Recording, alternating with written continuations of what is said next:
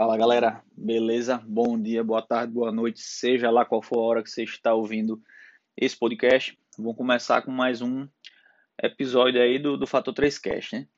Hoje né, vamos falar sobre os testes com a pistola Beretta APX 9mm. Eu tive a oportunidade de acompanhar esses, esses testes na, lá na, na cidade de São Paulo, nas dependências da, da Academia do Barro Branco, que é a academia que forma os oficiais da Polícia Militar de São Paulo. E alguns testes ocorreram também no, na, na, na sede do Centro de Material Bélico, é, que fica ali na região próxima ao Batalhão da Rota. É, só para poder contextualizar, é, esses testes são o resultado de né, uma parte do processo, a parte final do processo da licitação é, para aquisição de armamento para a Força Nacional. Então, a licitação do Ministério da Justiça e Segurança Pública, que começou alguns anos atrás.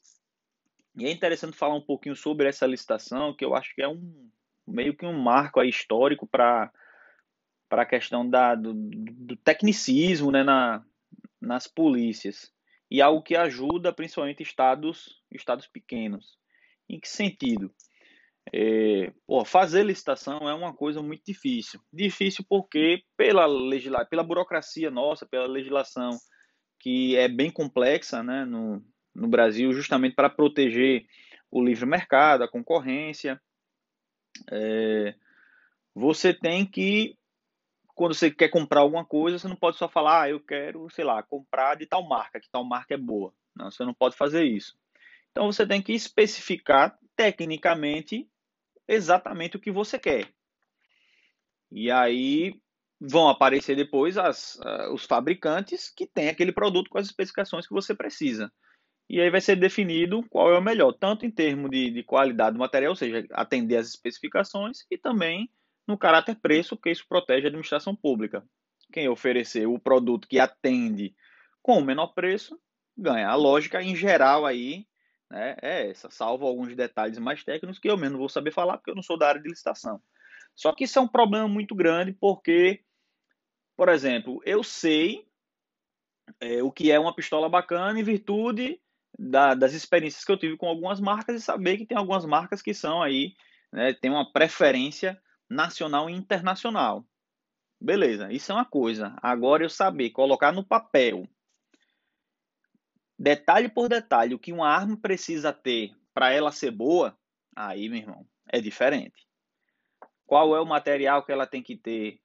Qual é o tamanho que ela tem que ter? Qual o peso que ela tem que ter? Como tem que ser o carregador? Como tem que ser a, a mola do transportador, não sei o que lá? Quantas peças ela pode ter? Como tem que ser a, a manutenção dela? Como não sei o que lá? Como isso, como aquilo? Qual é o calibre? Qual é o comprimento de cano? Qual é o tipo de raiamento? Então, está longe de ser uma coisa fácil de fazer. Para a licitação, às vezes, até para você descrever uma caneta é difícil. Imagina uma arma.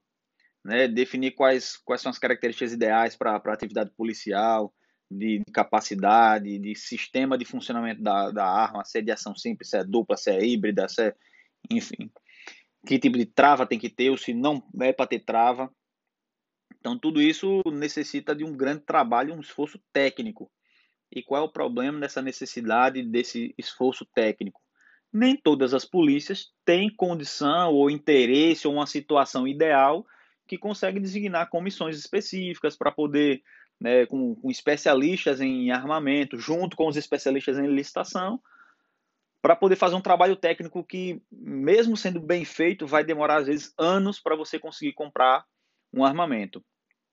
E aí vem outro problema. Quando você conseguir comprar, quantos armamentos, quantas armas você vai comprar para poder valer a pena um trabalho técnico de um, dois, três anos, quatro anos para tentar comprar uma arma? Aí você faz tudo isso e compra 100 pistolas, 200 pistolas. E aí, será que vale esse esforço? Será que é interessante? É, então, assim, para algumas polícias, por exemplo, Polícia Militar de São Paulo, Ah, comprou, é, eu acho que uma das últimas grandes compras foi uma compra de Glock de 50 mil armas.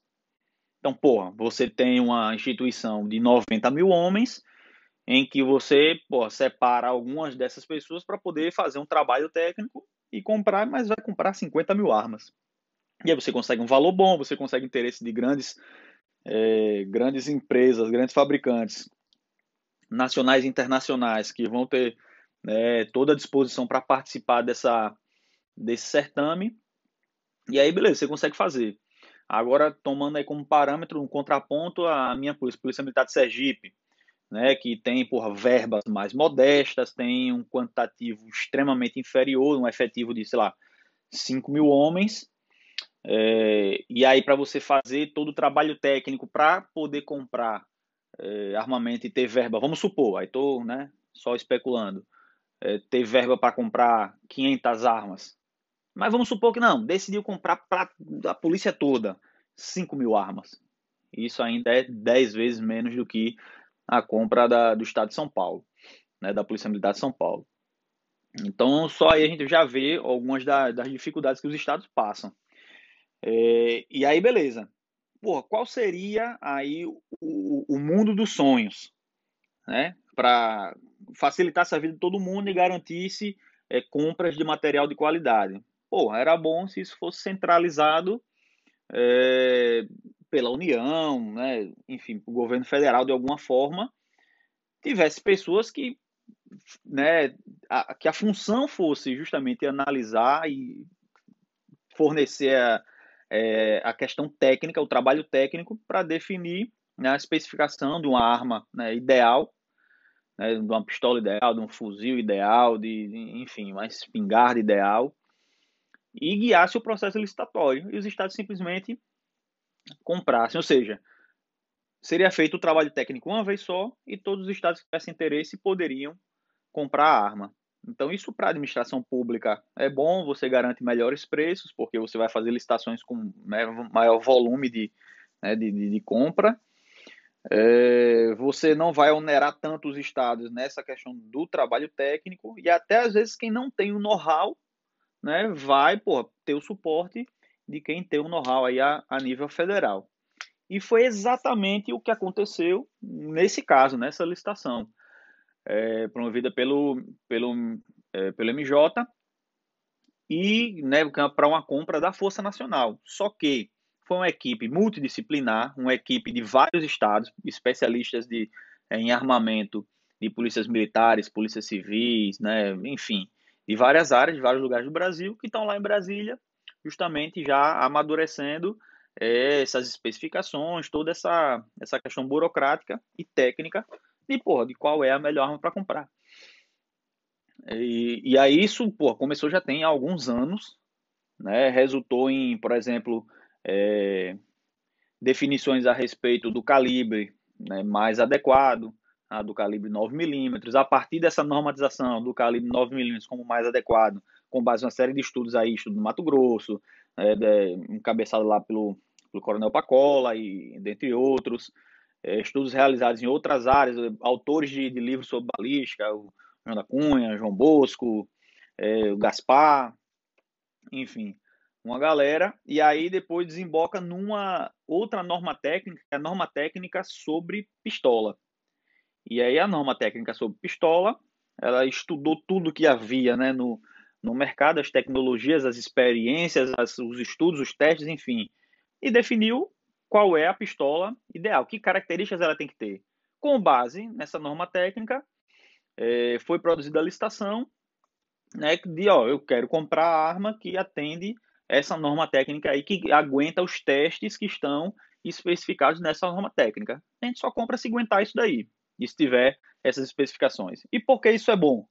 Isso é bom porque protege o policial que está na ponta do sistema. O cara que de fato vai ser o resultado de todo esse imbróglio aí é, administrativo, burocrático, de licitação. No fim das contas, quem vai usar é o Zezinho ali no, no na cidadezinha, no interior, no fim do mundo, que pega aquela ocorrência problemática nos peitos e vai ter que é, pôr à prova a qualidade do material que foi comprado pelo Estado. Então, assim, a, a importância disso é, é gigantesca. Né? Então, essa, essa licitação, ela permitiu né, a adesão dos estados, isso é muito bom, porque, porra, garante preço, garante é, interesse da, dos grandes fabricantes em participar do certame, porque, porra, esse, esse, essa licitação foi, salvo engano, para a compra de 160 mil pistolas. Então, imagina aí, que fabricante no mundo não quer participar dessa, dessa licitação? Então, a gente teve disputa aí, pô, com, com Springfield, com Beretta, com, com Glock, com, é, com, acho que teve alguma também de Israel, outras do, dos Estados Unidos, fabricante nacional também. E, e, aí você tem uma série de documentações que tem que apresentar, tarará, o modelo, enfim. Nas documentações, algumas já foram retiradas. E chegou a fase do pregão, é, em que, pela, pela, pelo lance, né, o menor lance foi o da Beretta. Acho que depois, salvo engano, foi, foi Glock, uma coisa assim. E aí apresentou o modelo APX. Que esse modelo APX da, da Beretta, ele chegou a, participou também da licitação do Exército Americano. Que esse, na verdade, essa licitação do Exército Americano motivou né, a, a, o lançamento de modelos por várias fabricantes, né, na, no conceito é, de, de, de, pistola modular. Então, Sig Sauer apresentou o seu modelo, que foi inclusive a campeã, Glock apresentou, salvo engano, a G19X, né, que aí tem alguns requisitos né, de, de, que a arma tem que ter no conceito de modularidade, de, de facilidade de retirada do sistema de, do mecanismo de, de gatilho e substituição para o outro, mudar calibre, enfim, essas, essas situações mais, mais técnicas. Né? Então, a, a Beta APX vem nesse, nesse conceito de, de modernização né, de, de, pistolas, apesar de já ter sido lançada há vários anos. Né? Esse modelo não é lançamento né, desse ano. Essa licitação, inclusive, do Exército Americano já tem aí alguns bons anos que, que aconteceu. Então, é, foi o, o, o, lance né, com menor valor, então passou, pra, passou na parte de documentação e aí passou para a fase de testes. Como é que funciona é, esse protocolo de testes? E aí é o que eu fui acompanhar em, em São Paulo. Primeiro que o pessoal da Beretta veio com a equipe, né, tal, da, da Itália, enfim, representando aqui no Brasil também eles têm que apresentar 10 pistolas para que sejam feitos os testes. Apresentam essas 10 pistolas, né? Todo mundo anota lá o número de série, de ferrolha, zorra toda. E aí começa já com o primeiro teste. Como é que funciona esse primeiro teste? Que é o de intercambialidade e, e disparo. Primeiro eles olham, né? Fazem todas as medições da arma, pesa, etc. Aqui tem alguns requisitos desses também no, no edital, né? Que tamanho ela tem que ter, qual é o tamanho do carregador, ttt, tá, tudo isso daí. Eles pesam, não pode ter uma varia, não pode variar de, uma pistola para outra, de tantos gramas. E aí eles desmontam todas as armas. Desmontam as 10, separam todas as peças, ou seja, o que é, é mola recuperadora, bota as 10 numa caixinha. O que é a, a, alavanca de não sei o que lá, do retém não sei o que lá, bota numa outra caixinha, enfim, separa tudo. Desmonta o máximo possível e separa tudo. E aí remonta misturando todas essas peças. Tem que montar, tem que ficar as armas do, do mesmo jeito e disparando normal. E aí faz o teste de tiro, dispara, e se todos dispararem tranquilamente sem falhas, então passou nesse teste de intercambialidade. Tranquilo. Aí tem um. um e aí, o, acho que é o principal teste, assim, né, um dos que mais preocupam né, os fabricantes, que é o teste de endurance. Né, o teste de resistência da arma. Como funciona nesse protocolo que foi adotado? A arma precisa realizar 10 mil disparos é, sem limpeza alguma, ou seja, limpa antes de começar o teste, limpeza e lubrificação normal, e aí ela começa a, a ser efetuada os disparos. Lá usaram uma equipe com acho um 10, 10 a 14 atiradores para se revezar, porque 10 mil disparos é muito disparo para uma pessoa só fazer. Eles têm que usar luvas, porque porra, a arma né, esquenta bastante. O pessoal lá de, do Centro de Material Bélico São Paulo fica com uma câmera, é, aquelas FLIR, né, infravermelho, que consegue né, fazer todo o registro ali de calor. Acho que a arma chegou a uns 240 graus né, durante o teste. Então só dá para realmente né, manusear ela com, com luva. Ela tem que dar 10 mil disparos, sem limpeza no meio disso e parando apenas é, a cada mil disparos por dois minutos para poder resfriar sem usar nenhum tipo de material para resfriar. Ou seja, não pode botar na água, não pode botar na frente do ventilador, dentro do freezer, nada disso. Tem só ficar ali em cima da mesa durante dois minutos e aí depois já continua os disparos. Durante esse teste, é, o limite né, de, de, problemas que a arma pode ter são 20 panes leves não impeditivas. O que é uma pane leve não impeditiva? É uma pane, primeiro, que ela não quebra definitivamente a arma, ou seja, não impede que o, o disparo possa continuar sendo realizado, e é uma pane que ela é sanada ali no manuseio do operador. É o que é comum, por exemplo, ah, atirou, o carregador caiu, você encaixa o carregador de novo, continua atirando. Ou então tem uma pane chaminé, tem dá uma nega, é, ou tem um duplo carregamento. São panes que aí o operador ele consegue sanar.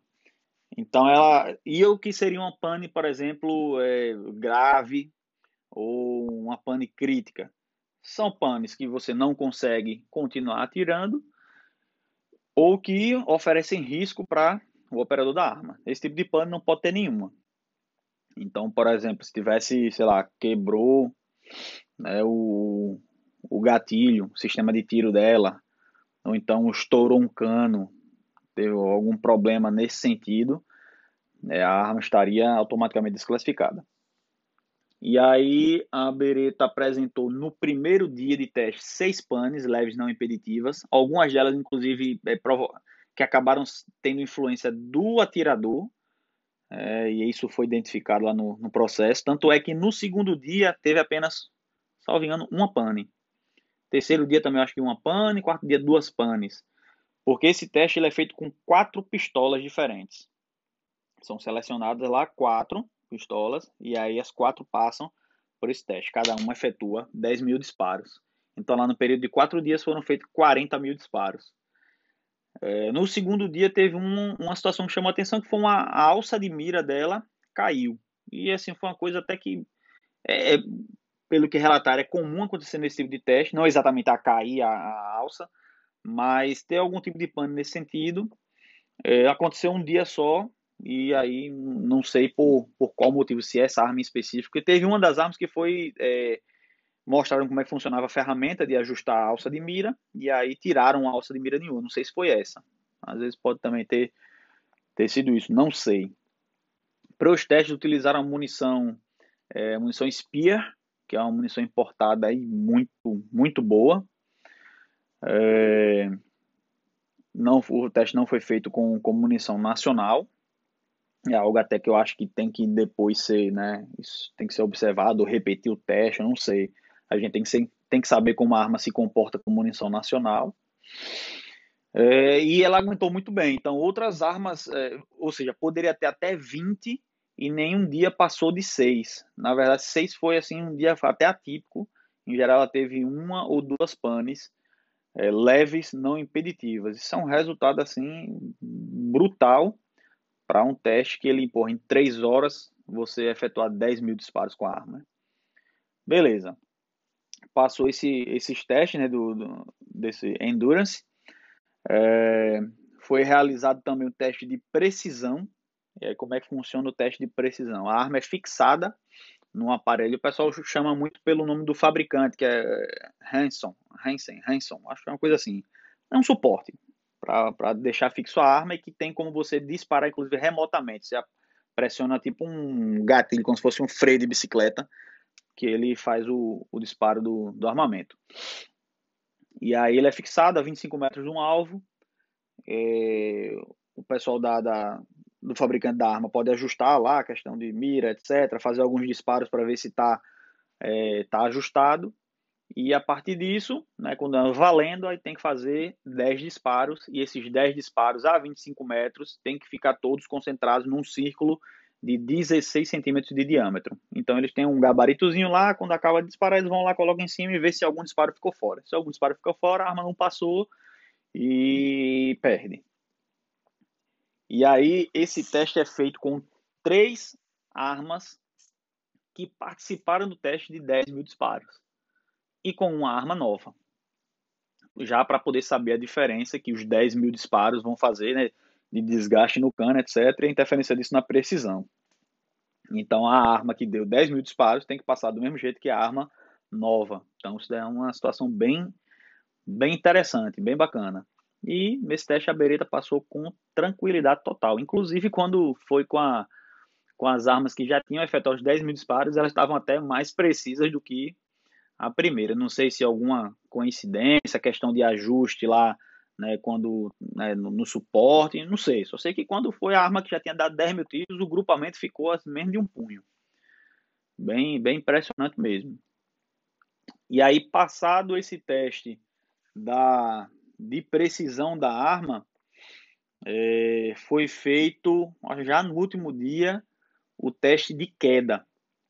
O teste de queda nesse protocolo ele é feito com é, numa altura de 2 metros a arma ela vai estar tá com o carregador completamente municiado e na câmara vai estar tá só uma cápsula só com espoleta, que é para poder identificar se ao cair se vai desarmar percussor e ou vai disparar ou vai quebrar alguma coisa da arma.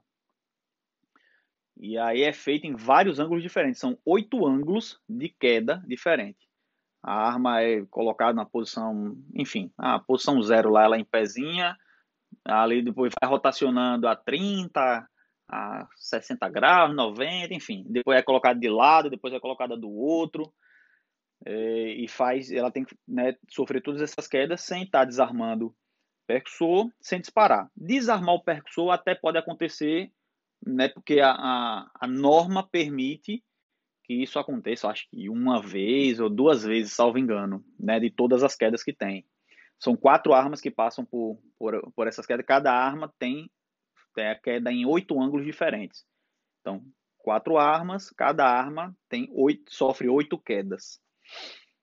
E aí fez as, a queda num ângulo, verificou se desarmou o percussor, não disparou, aí é, realiza um disparo né, para poder mostrar que a espoleta estava realmente né, efetiva, então houve-se o, o estampido ali da espoleta, depois essa arma é levada para o stand para fazer cinco disparos, que é para é, confirmar se o mecanismo está né, todo íntegro. E aí isso, e aí não pode, se a arma disparar qualquer um, em qualquer uma das quedas, já está desclassificada. É, o, o, que pode acabar desarmando ali um percussor tal, mas sem disparo, que é para provar a segurança aí do, do armamento. Salvo engano, eu, alguém que ouvir esse podcast até me confirme depois, mas salvo engano, um modelo da Sig chegou a ser reprovado nesse teste na, na, na licitação americana. E aí eles mudaram, lançaram outra, uma outra versão que aí conseguia passar nesse teste. Né? Mas só para a gente ter noção de que os requisitos eles são realmente é, bem, bem exigentes. É, enfim, aí foi feito esse teste e a Beretta também passou.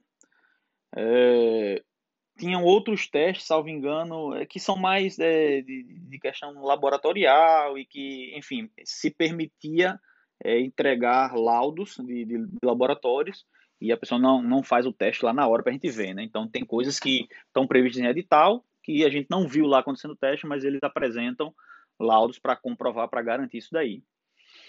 E os testes não acabam por aí, porque você pode estar pensando, pô, se o cara vai oferecer 10 armas que ele sabe que vão ser testadas, o cara, não sei, ele, porra, né, o fabricante, ele se esforça para fazer uma arma mais perfeita possível, não vai trazer aqui uma arma que ele não sabe se vai passar ou não no teste.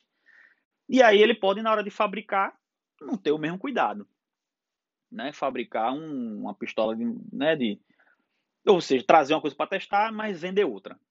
E aí é, essa licitação prevê um outro teste que é realizado quando as armas vão ser entregues. Ou seja, eles vão fabricar um lote de 5 mil armas, que é o que a Força Nacional, por exemplo, vai comprar, e a Força Nacional vai viajar lá para a Itália e vai ver o lotezinho pronto lá, 5 mil armas, ó, 5 mil armas e vocês estão aqui. Eles, beleza, eu vou querer testar essa, essa outra, essa outra aqui, essa outra, e selecionar 10, qualquer uma do lote que vai ser entregue e repetir todos os testes.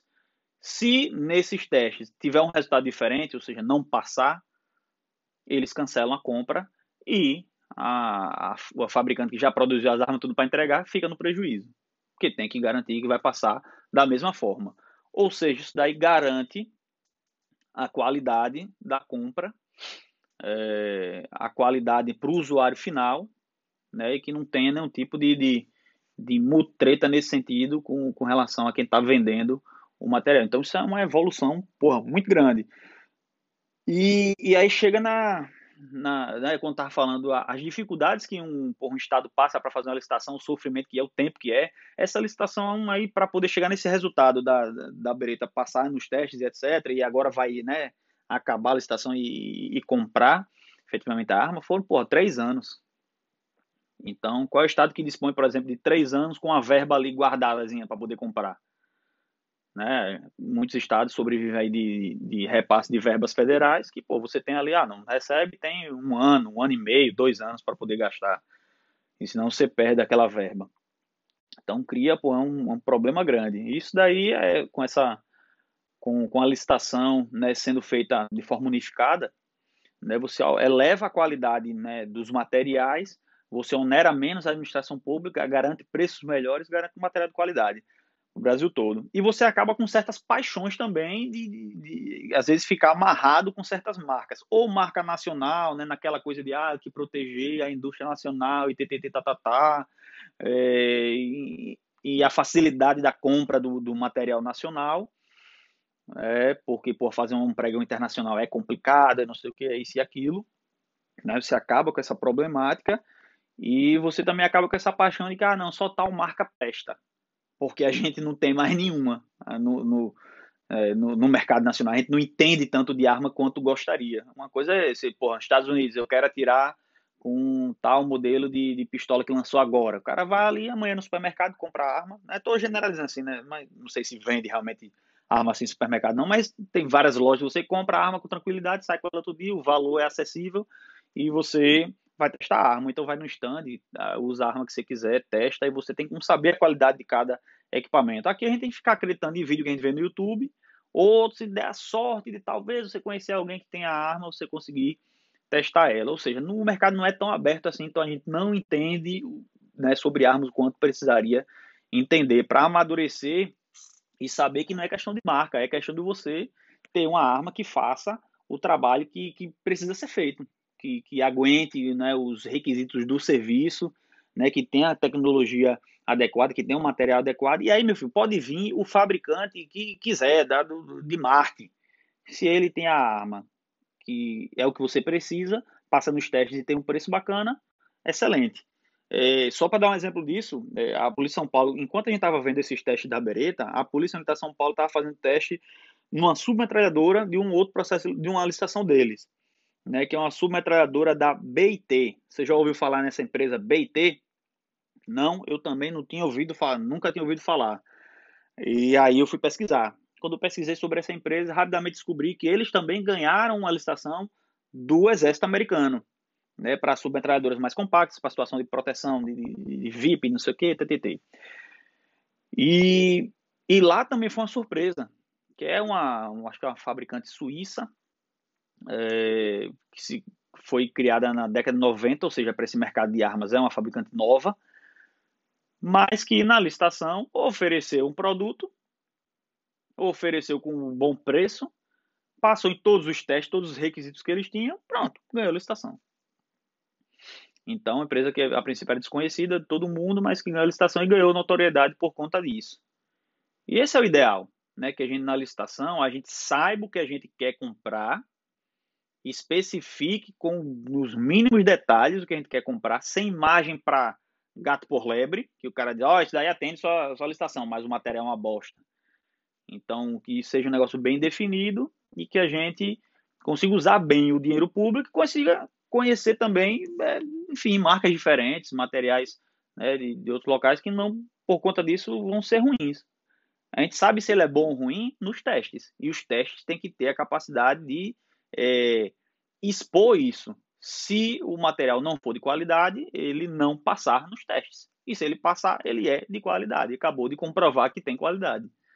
É isso que a gente precisa, né, superar. E essa ajuda do, essa ajuda não, né, essa iniciativa do, do, do governo federal, através do, do, Ministério da Justiça e Segurança Pública, do efetivo da Força Nacional, é fazer isso, reunir talentos de várias partes do Brasil, estudar, dizer, meu irmão, qual é a, a característica de uma pistola ideal, qual é a característica da munição ideal, qual é a característica do calibre ideal, quais são as características do fuzil ideal, do, do fuzil de precisão ideal, enfim, fazer toda essa normatização, é, encampar aí, né, liderar o processo de licitação e os estados né, que não possuem a condição de fazer isso de forma independente, é, poderem aderir às atas e comprar um, um, bom equipamento.